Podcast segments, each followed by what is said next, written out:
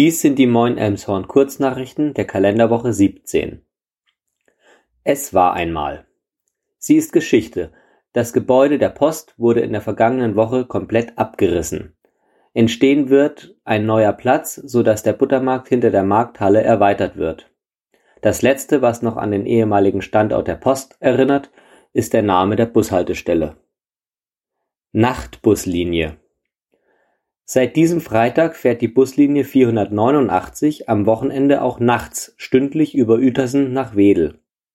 Wir schaffen ein wichtiges Angebot für die Mobilitätswende, sagte die Landrätin Elfi Heesch. Drehleiter für die Ukraine Nachdem Elmshorns Feuerwehr die neuen Drehleiterfahrzeuge eingeweiht hat, stellte sich die Frage, was mit den alten Fahrzeugen geschehen soll. Ein Fahrzeug wurde weiterverkauft das andere Fahrzeug der Feuerwehr in Lwiw in der Ukraine gespendet. Aber auch Schutzkleidung und Kinderspiele sowie 2500 Euro Spendengelder wurden von drei Feuerwehrleuten überführt. Gemeinsam. Er hatte die volle Aufmerksamkeit und auf dem alten Markt konnte man beinahe eine Stecknadel auf dem Boden fallen hören. Bei sonnigem Wetter sprach Gregor Gysi zum Tag der Arbeit unter anderem zu den Themen Russland, Ukraine und Einkommensungleichheit in Deutschland. Spundwand am Nordufer gibt nach. Für Fahrzeuge ist der Bereich am Nordufer des Hafens bereits seit Jahren gesperrt. Jetzt gibt die Spundwand auch ohne die zusätzliche Belastung nach.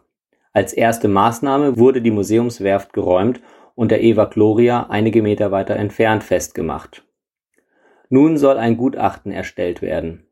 In der Schublade der Verwaltung liegt ebenfalls seit Jahren ein Konzept der Freiraumplanung. Geplant ist ein Park entlang der Krückau.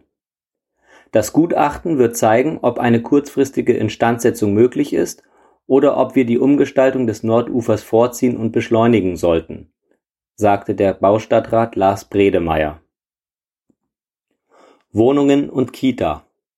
Er wird verschwinden. Der Platz des FC Elmshorn an der Wilhelmstraße wird Bauland, das hat der Sportausschuss entschieden. Elmshorn braucht weitere Kita-Plätze. Deshalb ist eine Kita auf dem Gelände fest vorgesehen. Wie die Wohnbebauung aussehen wird, wird noch beraten.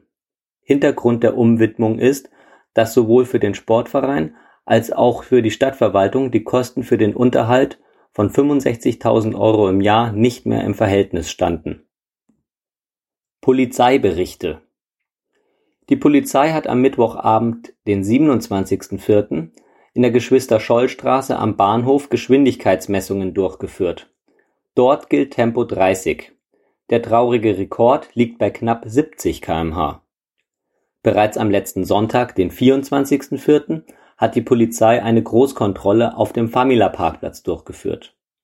Hintergrund war die dort versammelte Tuning-Szene bei 23 Fahrzeugen erlosch bei der Kontrolle die Betriebserlaubnis. In der Nacht zum Sonntag, den 24.04., war eine betrunkene 17-Jährige mit ihrem Fahrrad auf der Autobahn unterwegs in Richtung Horst. Sie hatte sich verfahren, gab sie an.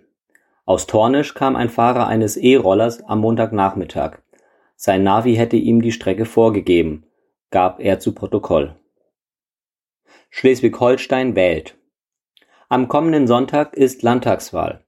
Wir werden über die Ergebnisse aus den Emshorner Wahlbezirken berichten.